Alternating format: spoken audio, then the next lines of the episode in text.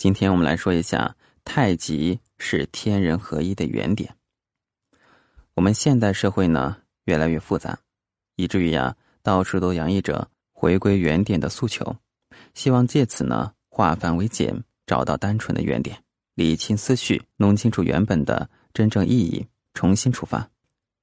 天人合一的起点呢，也就是万事万物的原点，我们呢把它叫做太极。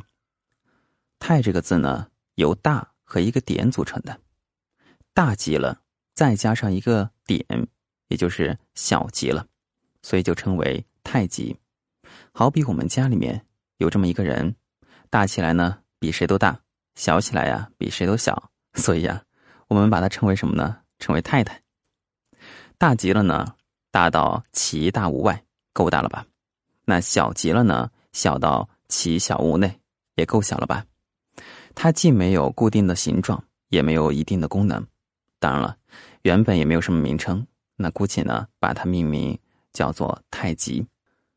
我们的系词下传说：“天下之动，真夫一者也。”意思呢，就是说天下万事万物的所有活动都是取法于太极。其中的一呢，就代表伏羲氏最早想到的基本动能。后来发现，这个基本能量内含两种相对的力量，分别称为阴和阳。太极和阴阳是合一的，没有阴阳就没有太极，没有太极呢也就没有阴阳。一横是太极，阳和阴也都是太极。我们可以说阳爻原本就包含了阴爻，也可以说阴爻中间有一个空隙，代表折断了的阳爻。这样看起来呢，太极是阳爻和阴爻的二合为一的，而阴爻和阳爻则是太极分化而成，叫做一分为二。阴阳既可以合一，又可以分化为多元，所以称为一之多元。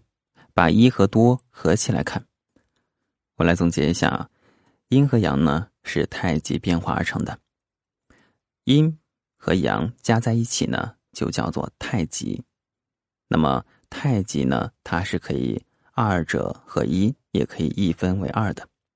万事万物的变化取法的对象，它们有天人合一的共同原点，就是太极。